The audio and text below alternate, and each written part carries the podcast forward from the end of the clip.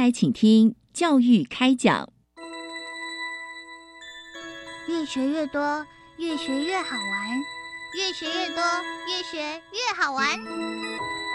如果教育是春雨，我希望能滋养每一颗种子；如果教育是阳光，我希望能活络伸展每一株幼苗。聆听学子心声，分享教学心得，关怀环境变迁，扩大教育资源的平台。欢迎收听李大华主持的《教育开讲》，教育从倾听开始，一定华来。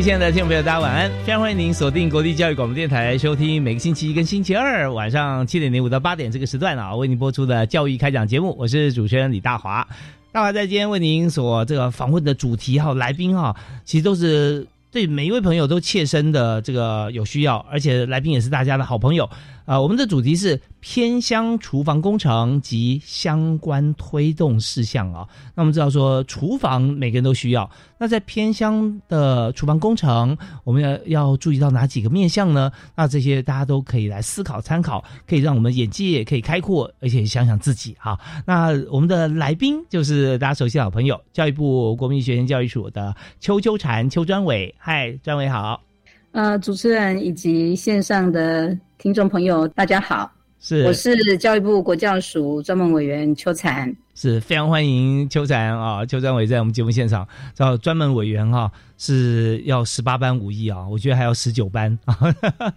因为每一样其实，在我们相关业务里面都历练过、熟悉过，然后而且要有一颗非常超热的心啊，去协助大家。所以，尤其我们今天谈的这个主题。偏乡厨房工程及相关啊的业务推动啊，那我们就想到说，嗯，厨房它就是料理食物的地方，但是偏乡厨房跟一般厨房有什么差别呢？那偏方厨房进行工程，它有哪些特点啊？所以这方面是不是我们先请邱禅专委跟大家来分享一下这个政策的缘起跟我们计划拟定的整个过程？其实偏乡学校的厨房一直都是。我们关注的啦哈，不只是只有厨房，呃，偏乡学校其实它在资源上其实，呃，一直以来都是比较匮乏的哈，嗯，所以呢，尤其是在呃学校午餐的这一块，我们看到偏乡学校人数非常的少哈，小朋友很少，因此缴交的这个午餐费呢，它就不具规模哈，所以常常因为呃经费呃人数少，然后经费少，又它又地处偏远。因此呢，厂商他又不愿意跑这么大老远把食材送到学校哈，嗯，所以呢，他们在采购上也会发生一些困难，因为运输的成本太高。是，那在运送的过程呢，又发现因为没有冷链的这个保存，嗯，因此送到学校的食材可能就没有那么新鲜哈。那整等等这些问题，我们总是呃想要想尽办法，看是不是可以。呃，协助偏乡学校在学校学生午餐这一餐，能够让他能够吃到跟我们都会的孩子享有一样的饮食照顾了哈，这是我们最终的目标。因此，我们就呃在一百一十年大概四月间，我们就跟行政院申请呃中央厨房偏乡学校中央厨房计划哈，那也在一百一十年的六月十一号核定哈。那我们希望说，透过我们跨部会的这个。合作以及地方政府的携手，能够提升偏乡学校的午餐品质。嗯嗯啊，当然在呃推动的过程当中，一定会造成一些行政的负荷啊。那在过程当中，我们其实也有注意到，能够行政减量的，我们也都尽量能够行政减量。大概是嘿，OK，计划大概拟定的过程跟原有大概是这样。嘿，对我我我们刚听到邱强委员谈的这个部分啊，大家想说，哎，人少不是应该就是。买的少，不是价钱价格就会比较低，经费就比较少吗？哎，不是不是啊！大家想说，如果你今天去吃一个法国料理，哈，这一桌今天只只有你一个人点这个菜色，呃，所以他就厨师为了这几道菜买了，可能对不对？他还要选，还有还有很好的准备，因为不知道哪什么时候哪一天才有人点到，他保存新鲜这些设备都要把它加上去。啊，再就是说料理的过程哈，也只能有一桌或一人分享的时候，那它的很多食材可能就有一些废废材或可能不能用，也要算进去，所以价钱当然是比较高。但是你看，如果人多的话，只要讲说家乐福、全联、Costco 像这种量饭店，你有量，价钱就会低。所以当偏乡经费不足的时候，又碰到量少，那这时候你让孩子或学校的教职员生他们在在吃饭的时候，怎么样去打这个算盘？啊，所以真的，我觉得会发想这个议题本身就是非常细心，而且会为偏乡着想。所以邱委员在执行上面，你应该有很多案例，对不对？看到有各种不同情况。是我们还看到刚才说的那些问题以外呢，我们都知道说一个厨房要经营真的不容易，就像主持人刚才说的，它其实有一些行政费用是需要发生的，比如说。呃，我们校储的人事费啊，比如说设备的维护啊，哈，还有环境的整整理呃整理等等一些呃行政事务的这个部分，其实都会吃到小朋友缴交的午餐费。那因为呃小校大概只有只有十几二十个人哈，或者是五十人以下，一个人一餐如果缴交五十块的话，也才没多少钱嘛哈，单单付呃。呃，校储的薪水就可能就不足了，是对，更遑遑论要有多少的比例可以去买食材。那我们这几年其实也跟农委会合作，要推三张一 Q 的这个认证的食材，是是是。那因为它其实是相对安全的食材，是优质的食材。那所以呢，它在对这些行政费用扣一扣以后，偏乡学校在买食材的比例就变得很低，所以就买不到好食材。对，所以我们看到没有办法买到好食材，因此就没有办法让孩子吃到呃比较丰富的午餐。嗯嗯，所以所以真的我们在思考这个问题的时候，大家要公平啊，什么样的公平呢？看数字嘛，每位学童分配到的一定的营养午餐的金额，那这样子大家都一样就公平。但这是真公平吗？不是，真的公平是让这些孩子不但吃得饱，而且要吃的营养要好。所以要达到像这样子的公平的话，那当然这个数字经费的花费就是不一样了。所以偏乡它花费会比较高。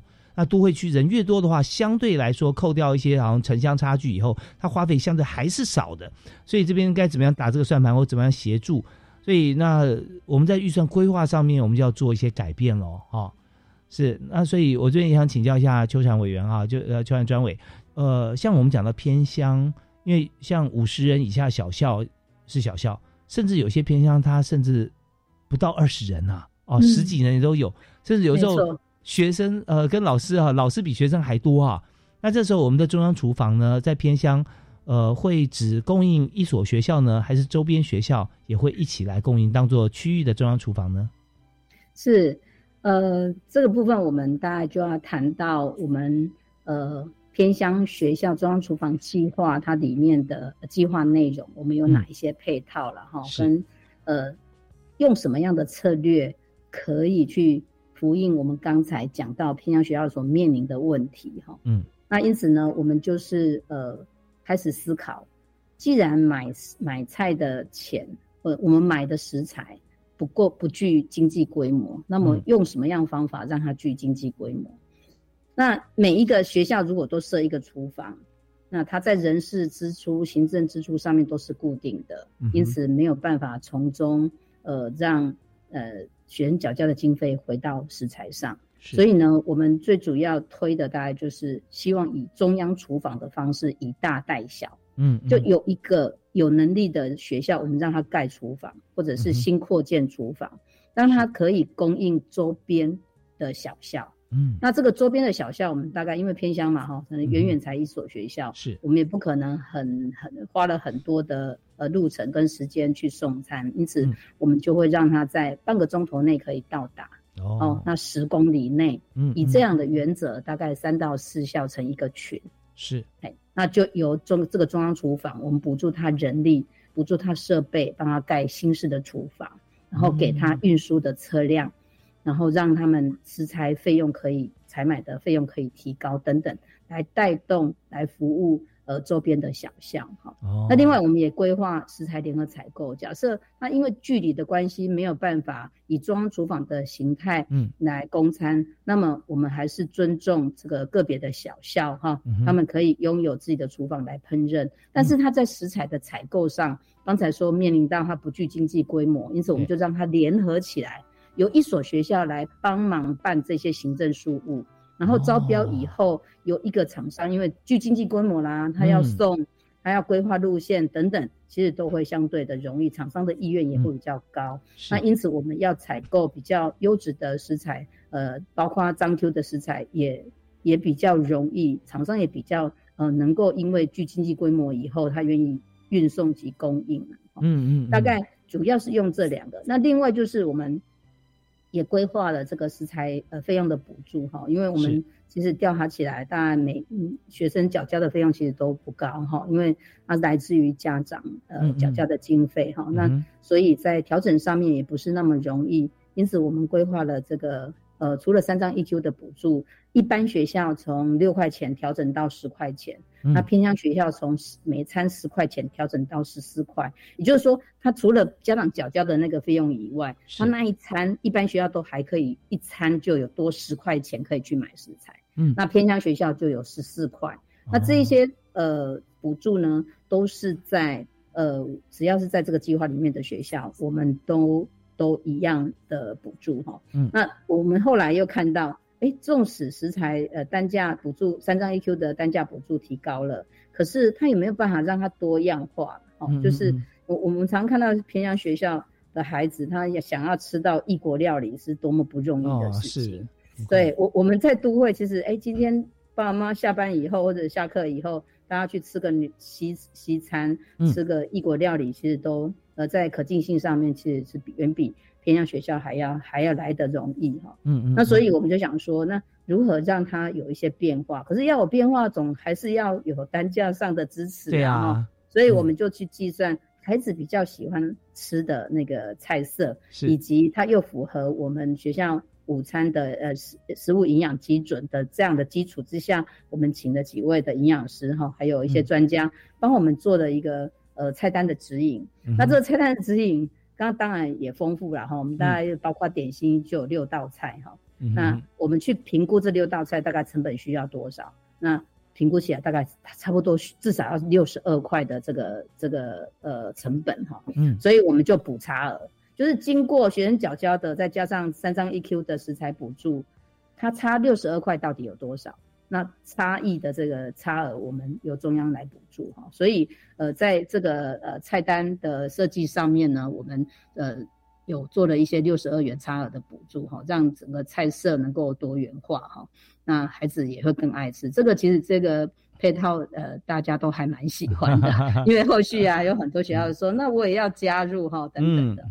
但是我们呃目前还是在这个计划里面以照顾偏向学校为主啦。是是，大概是这样。OK，好，我们在这个呃。整个来思考这个政策的方向的时候，发觉说深入以后就会看到一些问题哈。那这些问题属于专属于偏乡的部分的话，那我们就会想说用什么样方式来协助解决？包含刚才邱秋团专委有跟大家有提示到哦，本来我们中央厨房是我们可以送临近的地方啊，但是呢三十分钟之内这合理，因为就是我们没有冷链的情况底下，如果炒热的菜你经过了一个半小时送到那边，呃，难免有这个细菌滋生的。像这样子的一个疑虑嘛，哈，那我而且如果说用冷链热菜又变成冷菜，那这样的话也是 觉得吃起来觉得怪怪的。所以呢，距离远的学校，我们起码可以做一件事情，就是联合采购啊，采购的时候争取到比较强的一些这个呃优势哈，可以让我们的呃食物的成本啊，起码可以下降。这样的话，同学的营养均衡啦，还有食材选择就会更加的宽广。所以这份想真的是很细。好，那我们在这边呃休息一下，我们稍后回来呢，我们继续请今天的特别来宾，也是教育部国教署的邱秋婵邱专委，要跟大家谈偏乡厨房工程啊，呃，在推动过程里面的很多需要具细迷思考到的面向。好，我们休息一下，马上回来。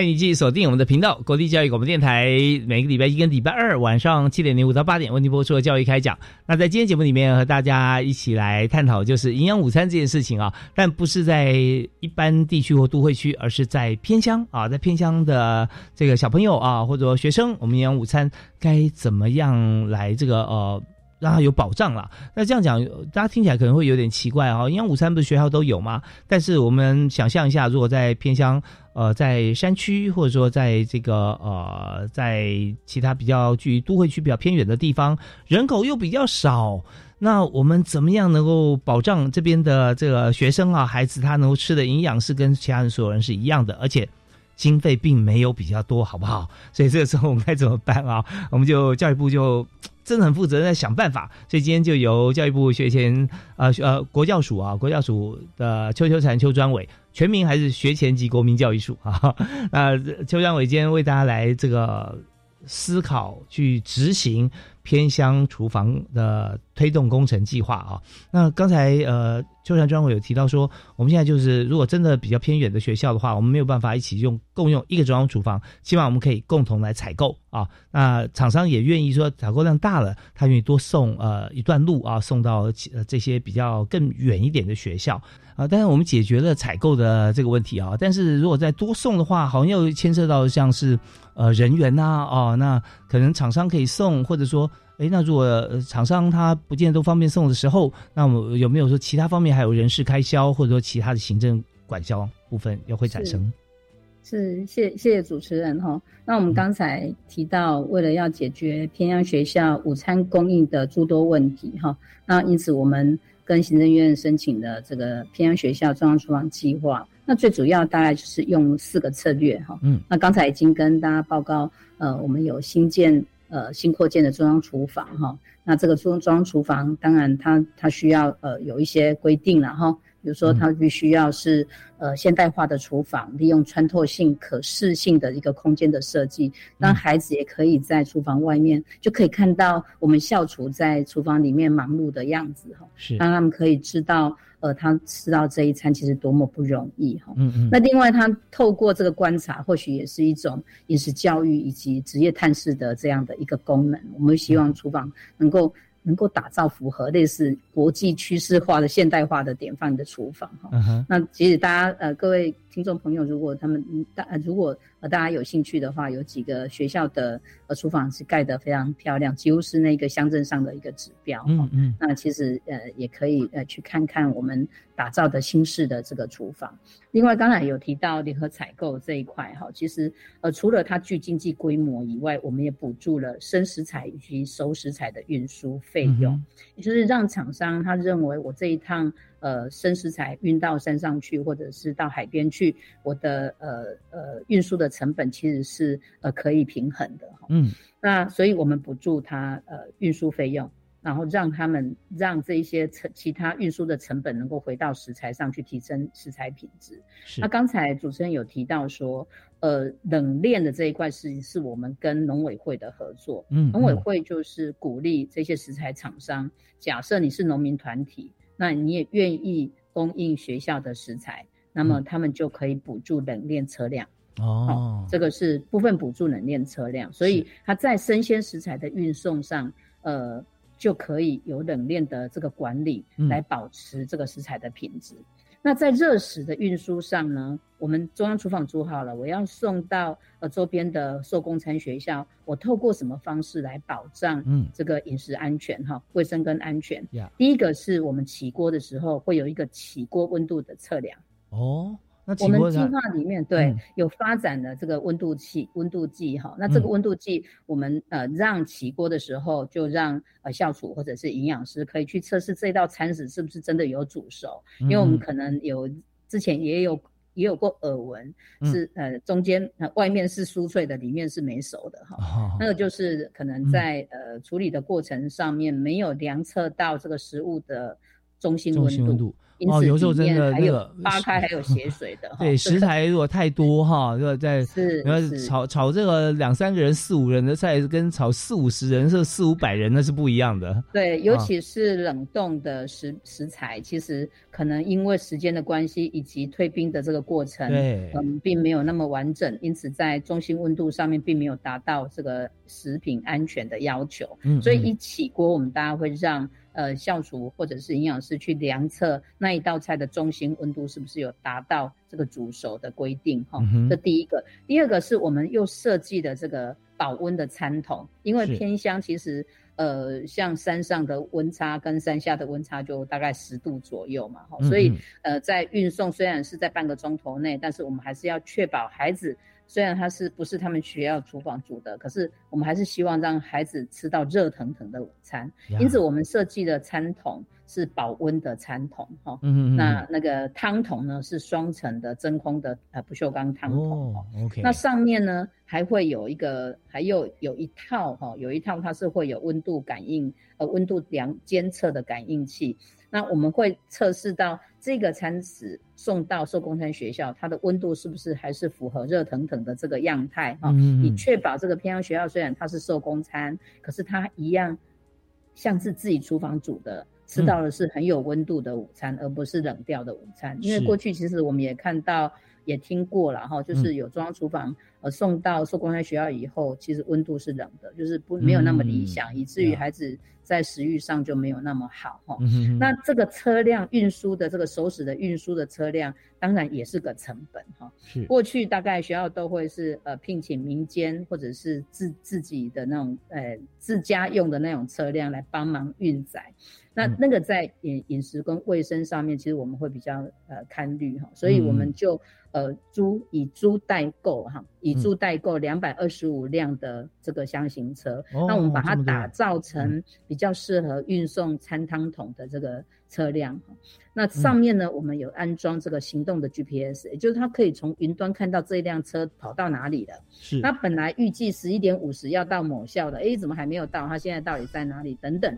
它就可以从云端就看到看 到它的行经路线啊。那这一路这一路上的温度的变化如何？那这个温度变化温度也看得到啊。对，让我们可以看到说，哦，原来是哪一种餐食它的温度掉的最快。那我在烹饪的程序上，我是不是把那个掉的最快的那一道菜，日后就是最后变成是烹饪的程序就最后一道煮，是，让它是哎温度能够保持的哈。大概是在运输跟呃跟呃冷冷链管理跟呃手手熟食运输的这个的的相关的补助大概是这样。那刚才有提到人力的部分，对人力部分哦，我们可能要先听一段音乐。好，我们下段节目开始，因为时间刚好到这边哈，先休息一下。我们稍后回来继续请今天特别来宾，呃，教育部国教署的邱秋婵邱专伟啊，跟大家来分享这个人力，我们来怎么样来指引好，我们休息一下，马上回来。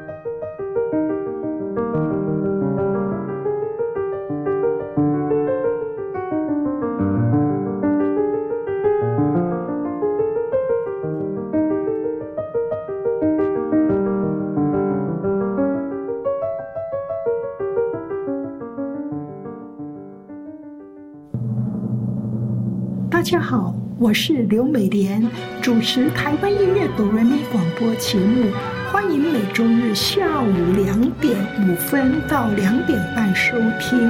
内容有历史人文故事，有管弦乐曲，还有百年台湾歌谣的前世今生。打开音乐窗，心情都轻松。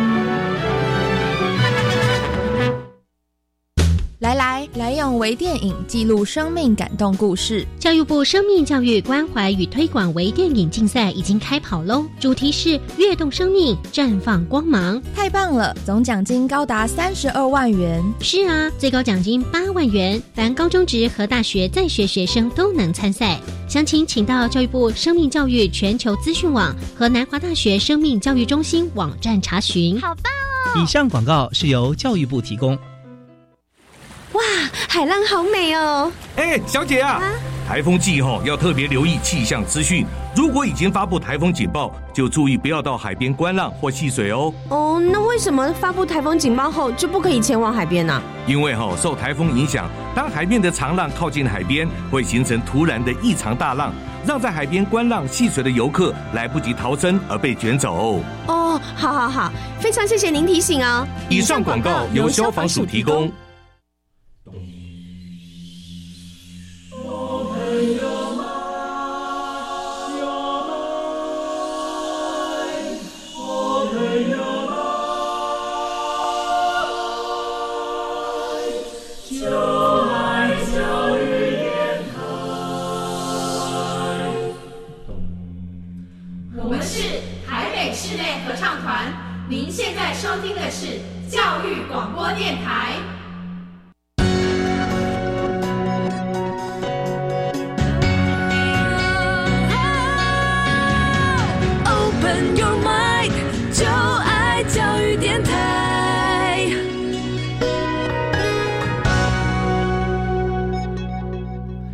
今天在教育开讲节目里面，我们特别邀请教育部国教署的邱秋婵邱专门委员，在节目里面和大家来畅谈，在偏乡的孩子午餐，我们一样重视，甚至更重视。所以，因为他有地缘关系哈，有时候营养午餐从中央厨房送过去，他不能让它冷掉啊，呃，以及他可能小校啊，偏乡小校，他采购的时候成本特别高啊，没有人愿意送，那这时候教育部该怎么呃支应？现在其实都有做。那我们在这边就直接要跟邱专委啊。继续来谈啊，我们在这个教育部的这个计划的这个政策底下哈，我们怎么来推动？嗨，专伟好，嗨，主持人以及各位听众朋友，大家好。对，刚刚听你讲的哇，巨细靡遗，而且好有画面哦。就是我们在偏乡小校的时候，如果说我们真的比较远哈，近一点半小时可以到达的地方，我们还可以从偏乡的中央厨房呃运送过去。但如果超过半小时的车程，那这时候我们可能就要在这个学校里面自己来做啊，成本高，但是我们用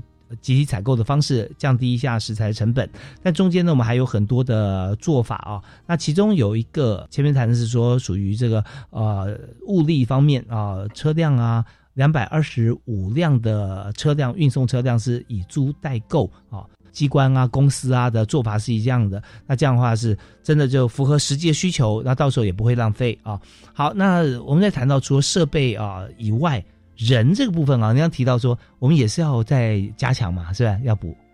呃，一开始其实还是呃回到我们呃讨论偏乡学校它在午餐供应上的其中一个问题，就是在人力上哈。那人力当然呃会牵涉到呃校厨。好，还有刚才说的手指运输的人力哈，以及营养师哈，我们在呃这三类的人员上呃考量，营养师本来就没有吃到小朋友呃缴交的经费，但是校厨通常会是呃学生缴交费用的呃相当的比例啊哈，呃为了要让学生缴交的费用都能够回到购买食材上，因此人力的部分由中央补助，是。那包括呃我们两百五十人。每两百五十人比一的这个校厨的设置，以及每一个校群，就是中央只要你是中央厨房或者是联合采购的群长学校，我们都会补助一名营养师的薪资。嗯，那如果是中央厨房，它有运送呃收拾到做公餐学校的这个有车辆的，呃，我们也都配置呃有补助司机的这个薪资。嗯嗯，那所以呢？这一些人事的费用就不会去吃到小朋友缴交的午餐费用哦。哦，那呃，在校厨的这个部分呢，其实我们会看到，因为它真的是规模很小，所以校厨的流动率很高。也就是他弄完以后，他可能必须要找下一份工作，因此他的离职率真的是很高。常常听到呃那个校长跟主任说啊，惨了，那个厨房今天厨妈。又没有没有办法到校了，所以他们就要挽起那个袖子啊，就开始去帮忙等等的。这个其实是当然不是不是通案呐，但是其实是有这些个案发生。我们也会希望说校处他的人力其实是稳定的哈，嗯，所以我们也提高了这个呃呃校处的这个补助的薪资，然后让他在。寒暑假都能够有薪资持续哈，不会让他到寒暑假没工作没薪水，他就有流动了啊。对。那营养师的部分，我们会看到，其实偏乡学校，呃，虽然它人数规模。没有办法符合学校卫生法四十班以上设置一人的这个规定，但是我们还是看到它其实是有必要、有需要营养师的专业来帮忙设计菜单以及监督整个营养呃餐食供应的安全跟卫生哈。是，所以我们就补助这个营养师的薪资。当然，我们也看到呃这个营养师他的能够发挥的功能，尤其是使用教育法。通过以后，在实用教育的各项的工作上面，它也是一个很重要的角色哈。嗯，那司机当然也是一样，我们希望说他能够稳定来，呃，这个很准时的把这个熟食的餐食送到校。是，这个大概就是人力的这一块，嘿，跟大家说说明。嗯嗯，是，所以刚才邱秋禅、邱章伟提到的这个人力啊，都是最关键的。你看厨师没有厨师，真的，你说呃，校长公文放着，呃，主任就跑跟他校长一起去厨房去洗菜、切菜、炒菜，哈，那不能是常态，但是他们却真的在现实的情况底下都有做过，在偏乡小校里面哈，其实真的会因为人员流动呃频繁。因为寒暑假如果没有薪资，也没有学生，他工作就等于停摆。那这样的话，他也不是故意的哈。厨师还要另找工作，因为他也要也要帮助这个家计嘛。所以那这是一个样子。在营养师，营养师也非常非常重要啊。那还有像驾驶嘛，对不对啊？这些也都是，如果没有他们其中任何一位，我们好的营养午餐就出不来。所以这方面我们都会教育部都会相对的来一些补助。那在这个过程里面，当然。呃，这个计划里面，教育部扮演角色不只是补助经费啦，啊，那还有做很多方面的一个呃提示，或者说在行政的资源方面可以互相来运用啊，让我们的营养午餐可以办得好。所以在教育部的角色这一部分，是不是也可以请专委提示一下？是，其实。学校午餐，呃，在学校教育里头，其实占了很重要的一部分的业务，然后除了教学以外，哈，民以食为天嘛，哈，所以，呃，食这件事情，我们其实不再只是让孩子吃饱这一餐而已，我们会希望他透过吃这一餐，让他吃饱吃好，而且能够得到获得一些饮食方面的教育，哈，所以我们每年大概，呃，针对弱势学童。每年大概编了二十一亿在补助弱势学生的午餐，那全额补助哈。嗯，那所以刚才说的这个中央厨房计划，呃，都都是都是额外的哈，不是哎，就是除了我们呃补助。呃，弱势学童以外，那中央厨房这一件事情其实是额外的哈，就是不影响哈。对于弱势学童的补助，我们也是一并的提升哈。嗯，就是学校大概是多少，我们就是补助多少哈。OK。所以呃，在饮食教育上面，除了课纲里面有很多呃领域里面，呃，其实也都会提到，我们也希望吃这一餐能够融入美感教育、美学教育哈，而不是只有吃饱这一餐了哈。所以诶呃，希望能够透过这样的计划。然后提升整个午餐的品质，哈，那所以我们在呃，从我们现在是先从偏向学校开始解决问题，哈，将来大概呃也会有比较多的措施，也能够更希望能够更推广到呃一般学校或者是非单非式的学校了。但是我们总是要逐步哈，那还是有很多很。还是要去复印地方很多元的特性啊，因为呃地处其实呃不一样的呃区域呢，它的样态跟资源都不同哈，所以就会有不同的需要需要协助的地方。另外就是在卫生方面呢，我们还是持续会跟呃卫生单位以及农业单位呃还有学校跟地方政府做。一个监监测三级的管理哈。嗯，那我们会去抽查，地方会去监督，那学校就是自主管理。大概就是针对午餐的部分，我们会希望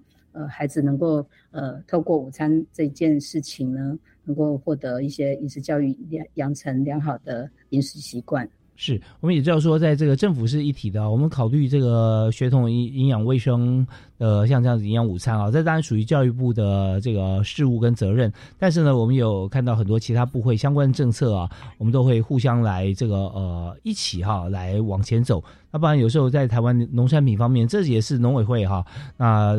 他非常重视的地方就是，呃，如果有一些我们产品品质很好，但是销量各方面在国外可能没有办法的支应，但也要为了整体着想的时候，我们也会进入了像是校园啊，像是鱼类啊，石斑鱼啊，啊，或者说水果啊，像凤梨世家这样子，那都是会呃来做一些吞吐的调配。那这时候我们要不会之间要密切联系啊，那我们的量有多少啊？呃，那分批要怎么样来运送？因为符合三张一 Q 啊，啊，这些都是。他要为所有的血统营养跟国家政策哈来做把关的，所以这部分我们就达到一个真公平，也就是说，在各个不同的这个地缘位置、不同学校，事实上我们针对。补助这件事情啊，我们是真的是想到最后端啊。那补助的经费，我们也会说偏乡虽然人少，但它补助经费它必须要多。它的实际情况是如此。那中间这个讯息怎么样能够传达这么真切啊？其实专委是扮演非常重要的角色啊。很多资料都到你这边来，对不对啊？全国的这个呃乡镇的分配啊，偏乡啊，那大概有多少人在处理这些事情？学校午餐最要感谢的其实是学校的最基层的呃同仁啊，包括老师，包括午餐秘书，包括营养师，包括我们的校厨等等，其实都会是关键人物。当然，在跨部会里头，中央这这部分，其实在这次中央厨房计划，呃呃，我们的工程会也扮演很重要的角色，因为他帮我们呃协助我们去拟定。这个中央厨房呃新扩建的所有的标案的呃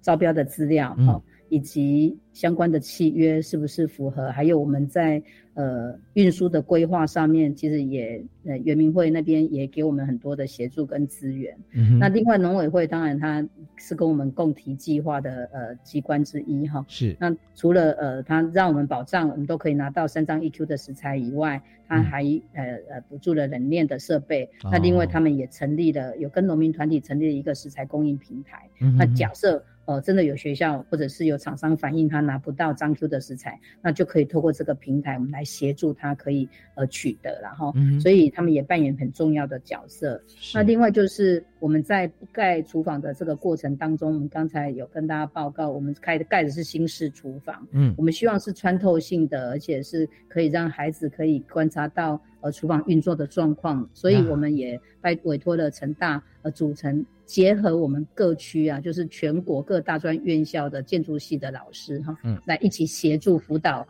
我们总共盖了一百二十三所的。中央厨房这么多，所以就是因为分布在各县市，所以我们需要结合呃各个大学的这个建筑相关科系的老师一起来协助哈。嗯，当然也有很多呃是卫生安全上食物的这个呃专家学者一起来协助，所以相当的不容易啦。嘿，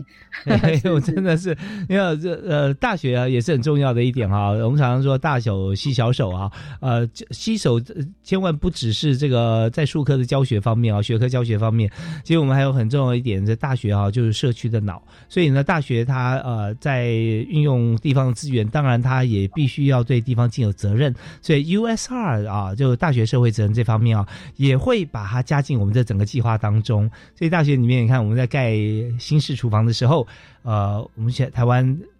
教学的能量很强，学习呃，我们就知道老师教授可以带同学一起来加入啊。地方上我们在盖这个中央厨房的时候，好多学校有建筑相关的系所啊，我们都可以啊进来跟大家一起来参与。所以这时候我们看到也联动到教育部的这个除了 USR 以外，整体的高教生跟计划在里面也可以，我们可以互互动了。啊这真是非常好的一个全面启动哈，呃，一个很好的一个政策结合。在这边呢，我们今天也非常高兴啊，邀请呃邱秋山邱专对跟大家来分享今天的主题，就是偏向学校我们的中央厨房啊，我们怎么样新建，怎么样来推动？还有有硬体啊，更重要是软体。所以，我们今天再休息一下，稍后我们再谈午餐政策这个部分哈。呃，它也是很重要的关键啊。我们休息一下，继续回来。Open You're mind.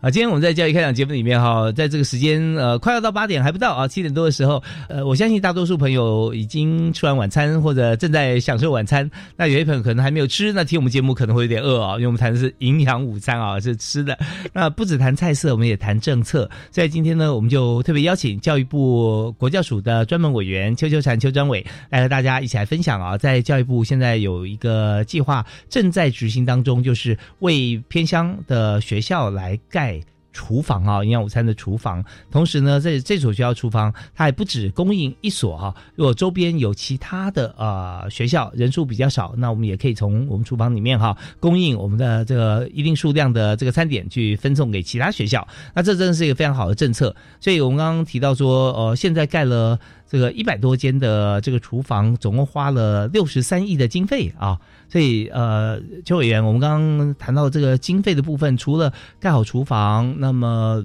有建筑系相关的在大学的这个师生来参与哈。那其实相信在餐饮方面哈，餐饮系也可以有机会参与吧？是是是是，在我们呃推动偏乡学校装厨房的这个过程里面，当然呃有赖于各个专业进来帮忙哈。除了呃，因为它是分布在各县市的偏乡，因此。有一百多所要去辅导的这个人力也相当庞大了哈，所以我们委托成大结合了呃我们各县市的大学哈，是。大学它的建筑系或者是餐饮科系，呃包括饮食卫生的相关的专家学者去辅导学校，从设计到呃建筑的这个过程，呃可以给予一些专业的建议，比如说像厨房里面的动线，它其实是非常的专业的哈，因为你。干净的跟脏的不能交叉污染哈，这个都是非常专业的，包括里面的设备什么样的规模需要有什么样的设备，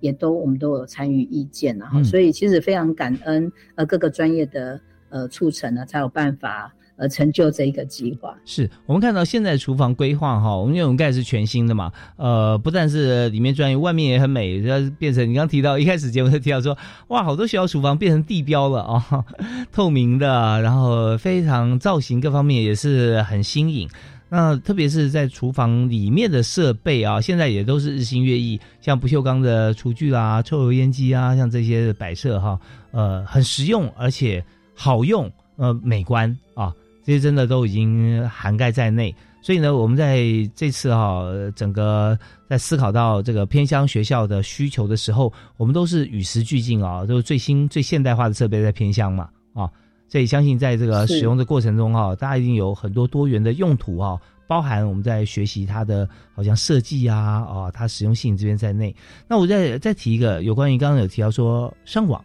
上网可以干什么呢？可以 tracking，可以追踪这个呃送餐车或者食材车啊。那现在还有另外一方面上网是说，好像对于我们的这个验收食材的 app 啦啊，还有就是我们呃其他像菜色啊，我们是不是都可以运用像现在最先进的设备，可以让同学、让小朋友或家长了解？呃，刚才主持人提到的验收的这个 app，最主要其实我们是为了要。行政减量哈，过去呃，不管是我们的老师，或者是午餐秘书，或者是营养师，他在验收食材的当下呢，因为需要申请三张 EQ 的补助嘛，是，所以在标章上，我们都还要再用手动去 key in 这个标章的证号，嗯，那这个证号呢，长则十十个码、二十个码都有哈，嗯，所以你在 key 需要时间，而且常常发生错误。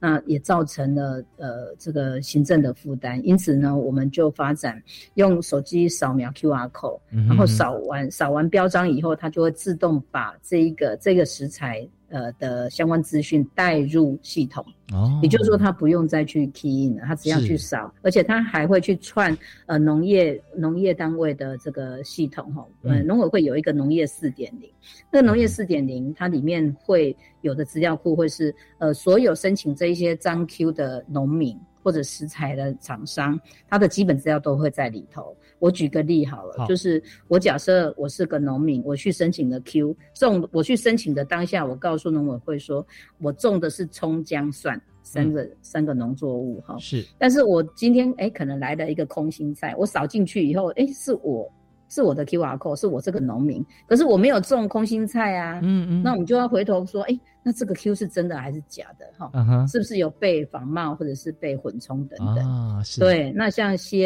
S 啊、有机啊，也是都是透过这样的方式，所以我们花了很多的呃精力在串流。我们呃卫福部的非登不可厂商的资料，以及农委会它在农民端的一些资料，来确保我们买进来的食材是安全的，是符合规定的。邱德成专委提的这一段啊，我们就。科技的含金量哈，跟我们务实的现况完全结合在一起，它加在一起呢，好像方程式一样，成果就是品质又好，人力又可以减少啊。像现在很多呃一样的情形发生在长照机构啊，那长照机构也是像病床跟这个就护理师的比例啊有一定的，但是如果说你每天都在 key in 啊，这一床他的今天资讯怎么样，下床呢就花很多人力在做这件事情，反而啊就少了去照。顾啊，需要被照顾这些长者的时间，所以现在我们也是用最聪明的方式，用电脑输入。那同样哈，更好的一个情节就发生在我们看到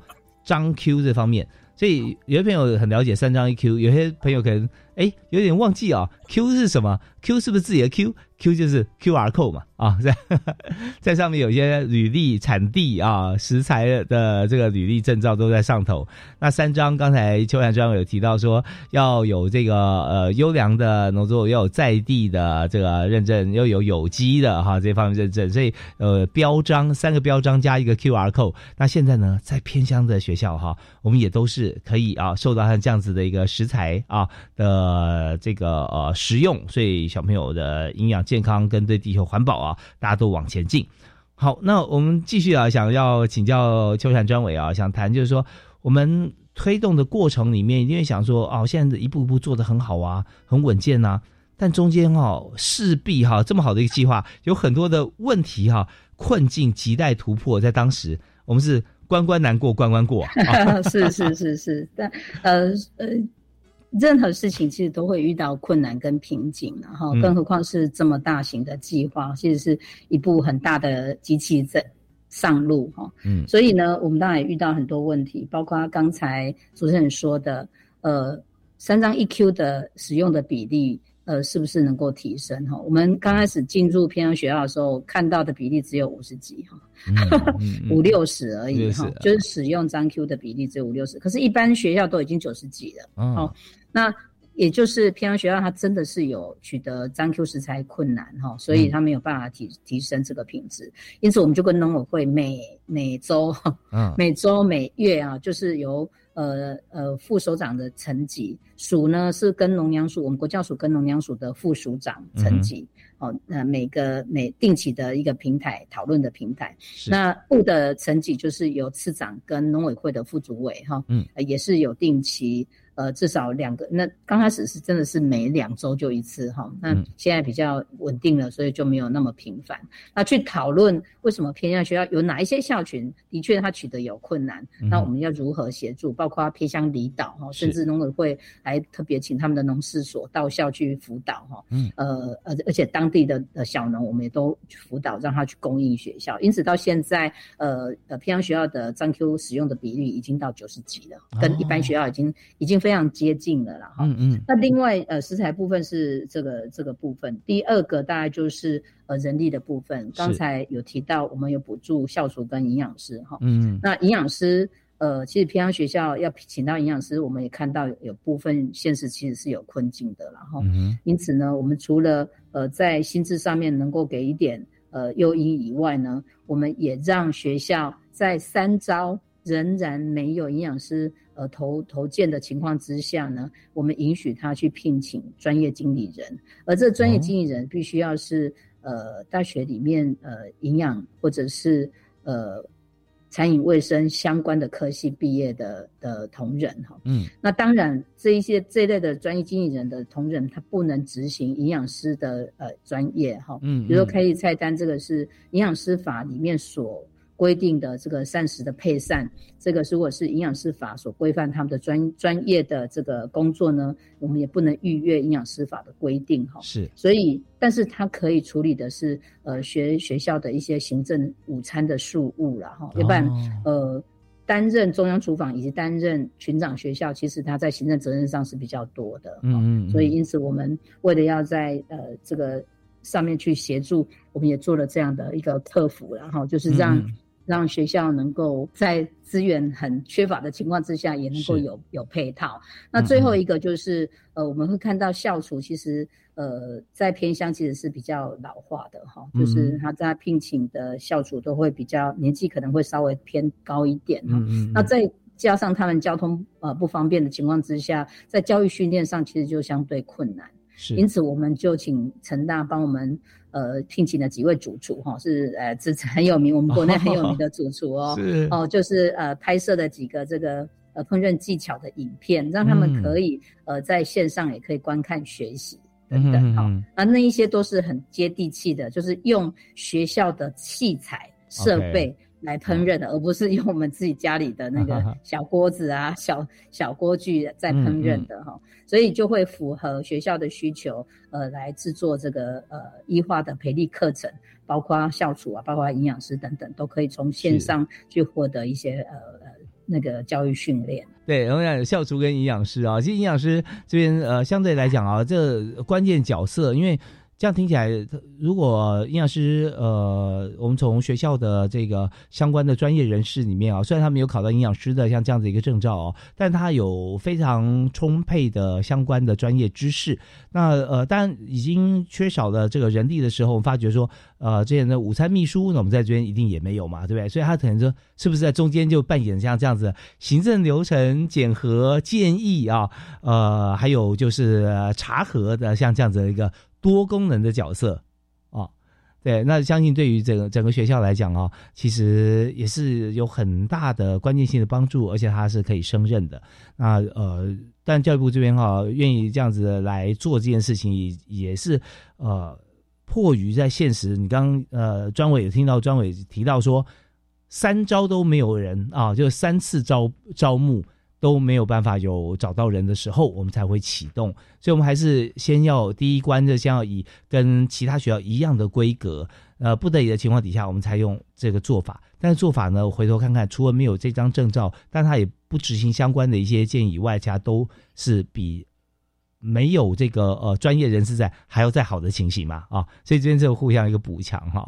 所以这这是很棒的一件事。好啊，那呃，但第第二件我们刚刚听到的厨师这个部分啊，那厨师也是你看型男主厨这个呃教大家啊有几道菜啊最最适合营养午餐，就发觉说真的色香味俱全。那这时候我相信啊，他有一些附加价值，就是也培养了很多新主厨出来了啊，在学校里面啊，我们就知道说哇也是很棒的。那这么好的一个计划，现在执行。到现在啊，目前来讲，真的因为有呃秋秋产专委啊及相关同仁的把关，现在政策越走越稳健。那么最后剩下在一分钟左右时间啊，是不是请专委给大家做一个结论？这么庞大的计划，其实我们会希望它是永续的进行，然后，所以我我们也知道，呃，这个计划不是结束就结束了，我们会希望它能够继续呃长远的走下去。那当然，在执行过程当中，呃，学校一定还会遇到一些需要协助的地方，因此我们就补助了各县市政府呃辅导团成立辅导团午餐辅。呃，辅导团的这个计划，让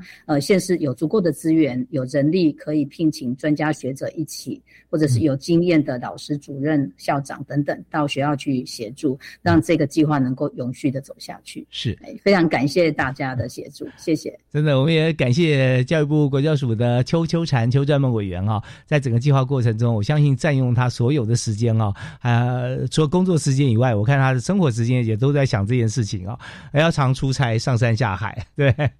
对，但是我们有一群教育部的好伙伴、好朋友，大家一起哈，有志一同，就希望说能够给每一位孩子，特别是偏乡的孩子啊，不再会因为这基本的我们的需求跟成长的必要条件方面啊有所不同，所以我们现在做的哈，就是你知道，一定要这个呃做的更好啊，我们才能够同步。所以我们也再次感谢团队，谢谢邱产委员张伟，谢谢您。谢谢，谢谢主持人，谢谢大家。呀，感谢大家收听教育开讲，我们下次再会啊，拜拜，拜拜。